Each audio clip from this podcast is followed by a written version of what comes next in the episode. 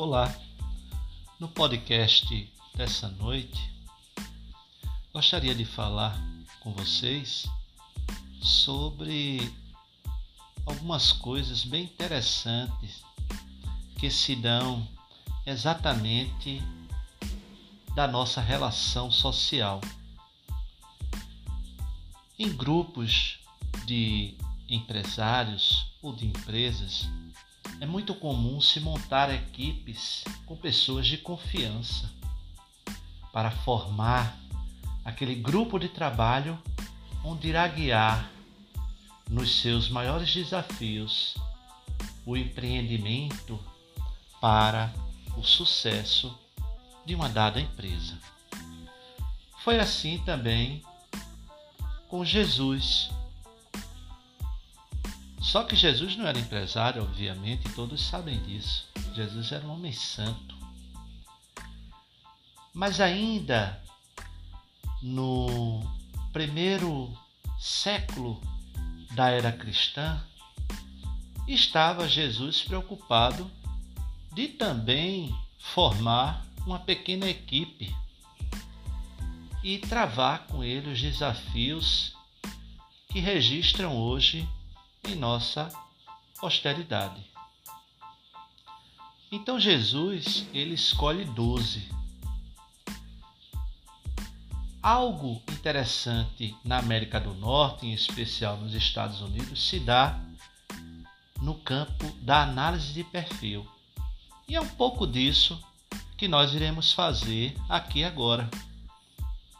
Jamiro dos Santos Filho publicou recentemente um livro muito interessante, intitulado Os Últimos Seis Dias de Jesus.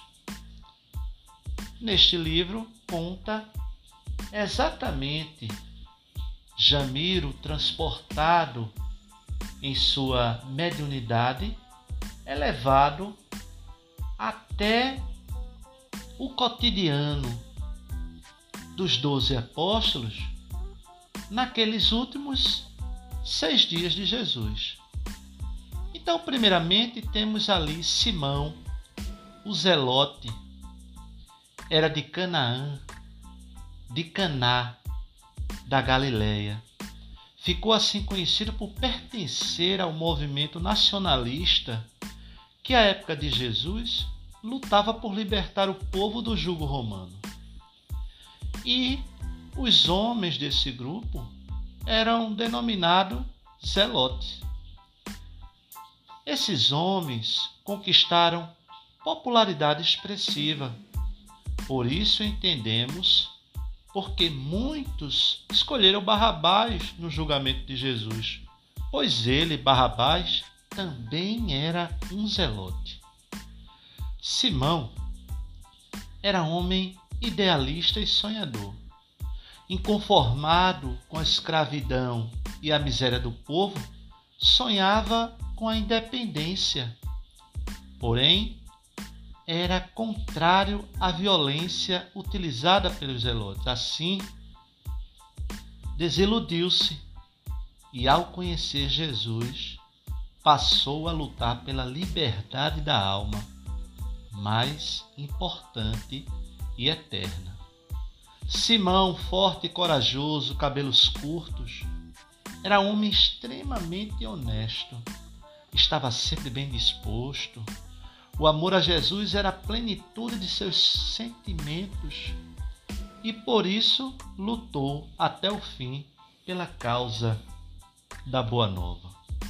Ao lado de Simão estava Tadeu, conhecido por Judas Tadeu nascido na Galileia, era o mais forte entre os apóstolos, sendo verdadeiro gigante. Porém, também grande era seu coração, sempre disposto a perdoar e servir. Interessante. De raciocínio lento, tornava-se acanhado e por várias vezes dizia não haver entendido mas com tempo e dedicação. O que mais entendeu foi a necessidade de nos amar uns aos outros. Sentado na escada da varanda estava Felipe. Também Galileu nascera em Betsaída, que ficava às margens do lago de Genezaré. Felipe era pescador, cuja profissão fez seu corpo forte e sadio, disposto a tudo e a toda hora. Era prestativo e simples, sua alegria contagiava e seu maior desejo era que tudo aceitassem Jesus.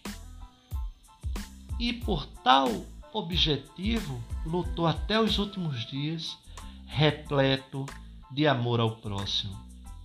Igualmente sentado estava André, irmão de Pedro.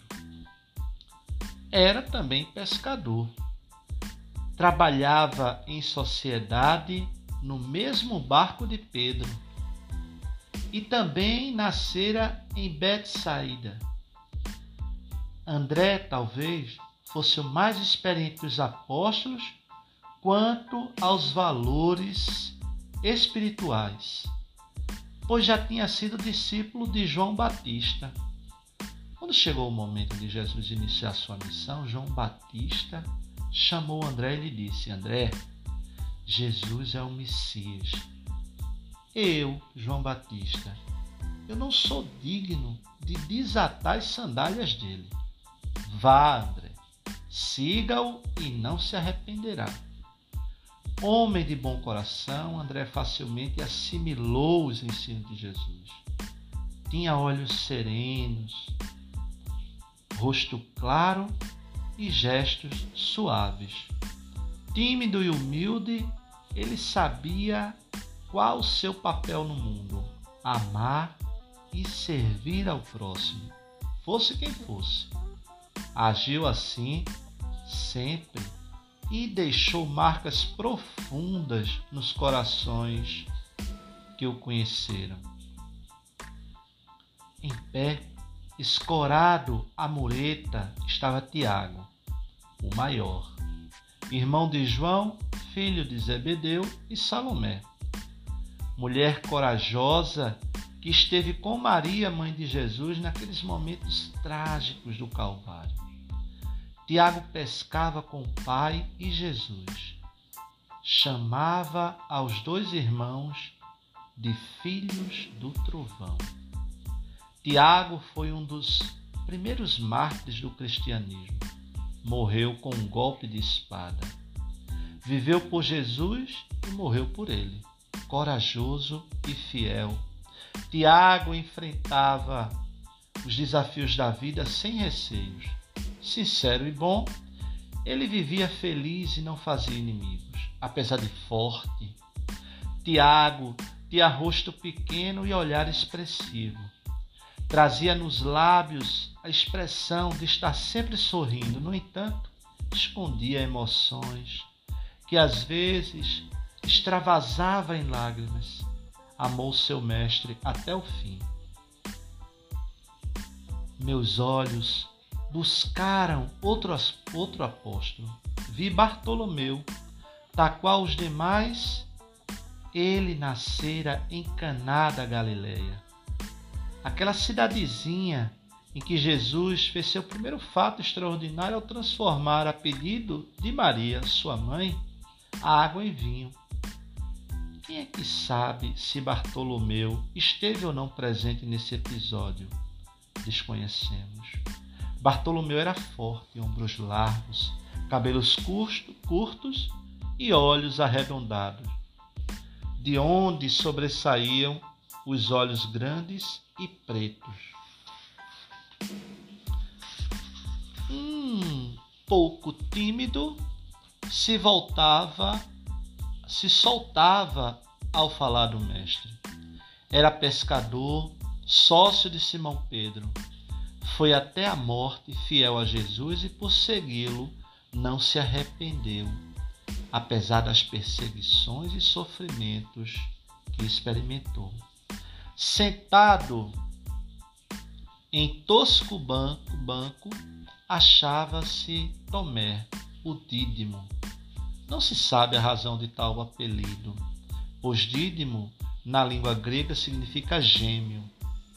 Mas quem sabe esse adjetivo queira significar também que ele possuía intimamente duas vontades que guerreavam entre si.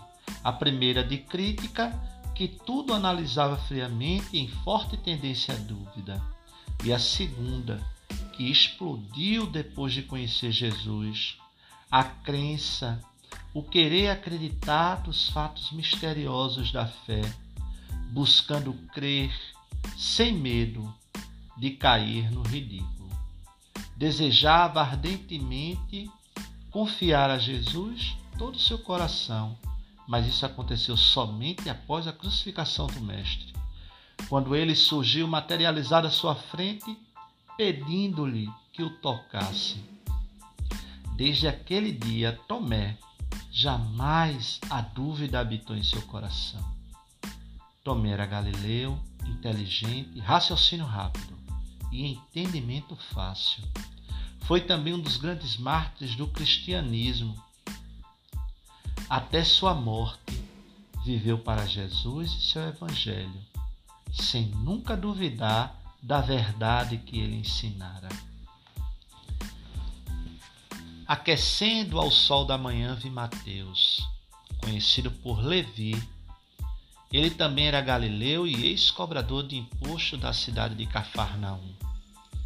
Os judeus odiavam os coletores de impostos, pois os julgavam traidores por enganarem ou por entregarem o dinheiro aos romanos, além de se esquecerem de se enriquecerem à custa do povo sofrido. Certa vez estava Mateus na alfândega, sentado à mesa, tendo ao seu lado um soldado em pé que velava por sua segurança quando de repente uma sombra cobriu sua mesa. Levantou os olhos e viu Jesus. O que o famoso profeta desejaria de um publicano tão desprezado? Então, os ouvidos registraram, os ouvidos de Mateus, registraram a mais doce melodia jamais ouvida. Jesus lhe disse: Mateus, vem e segue-me preciso de ti. O cobrador saltou da cadeira. No mesmo instante, eufórico, deixou tudo para trás. Abandonou a profissão e, de homem rico e sem amigos, passou a simples cidadão do povo, admirado por todos pelo ato corajoso de deixar tudo e seguir ao Mestre. Mais tarde, distribuiu seus bens aos pobres, ficando apenas com o necessário para viver. Mateus era de porte elegante, porém simples. Falava o grego e o latim, pois sua profissão assim o exigia. Honesto e humano, eis porque recebeu o convite de Jesus.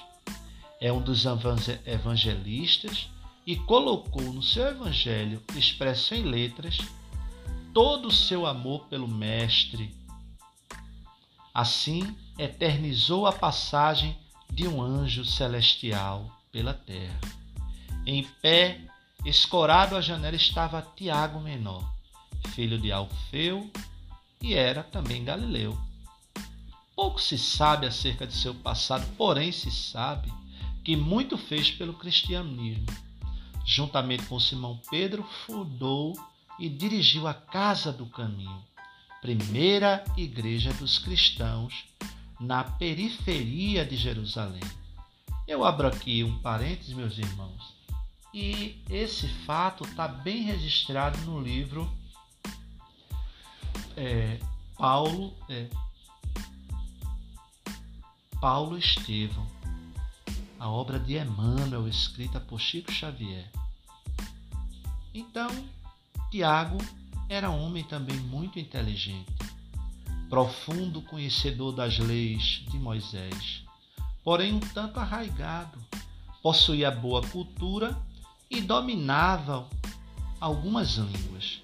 Resguardado em seus sentimentos, escondia as emoções, talvez receoso de revelar seus pontos fracos. Tiago era magro, alto e bem posto falava com vagar, exigente na conduta alheia, mas aos poucos, junto aos doentes, paralíticos e abandonados da sorte, na casa do caminho, modificou seu entendimento da vida e acabou morto impiedosamente. Porém, deixou marcada sua contribuição ao cristianismo que nascia.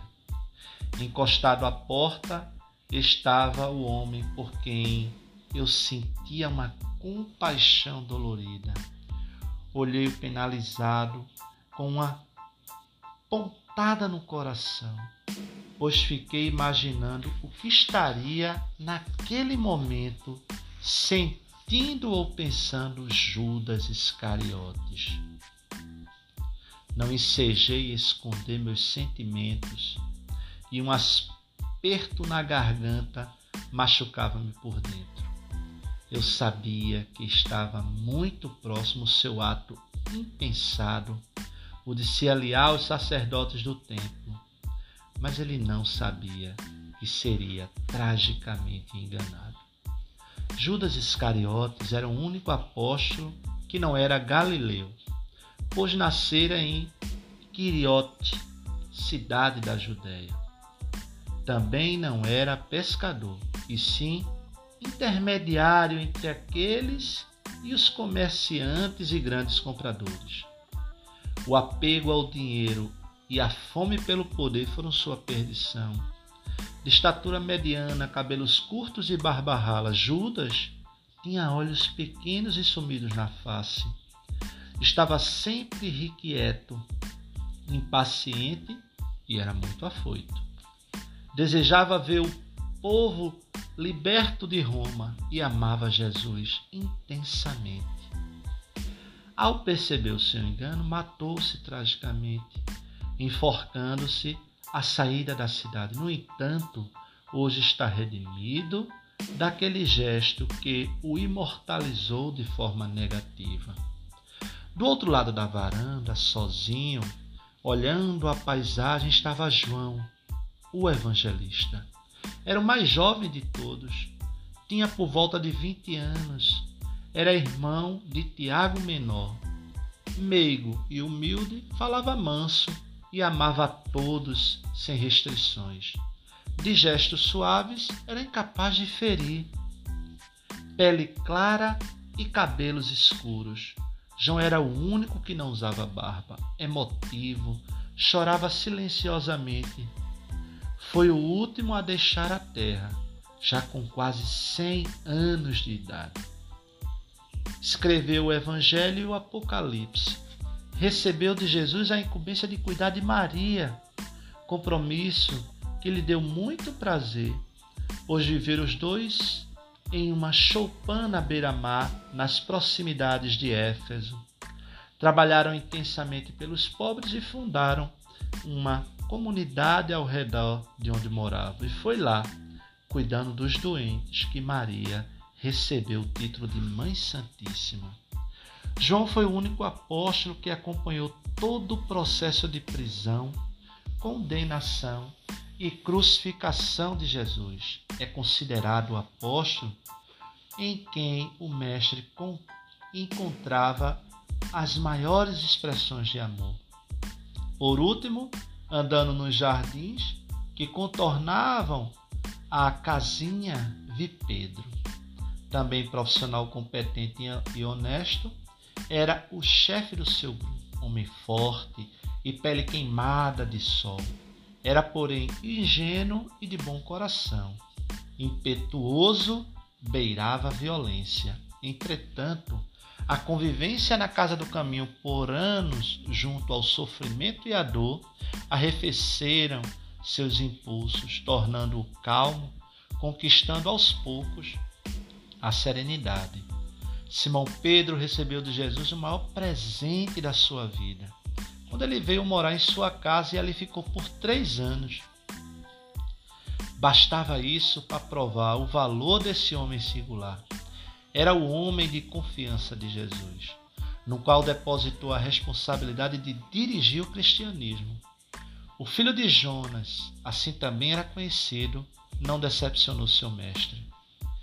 E de a despeito de havê-lo negado na fatídica noite em que ele foi preso. Naquela noite, Simão Pedro chorou igual a criança.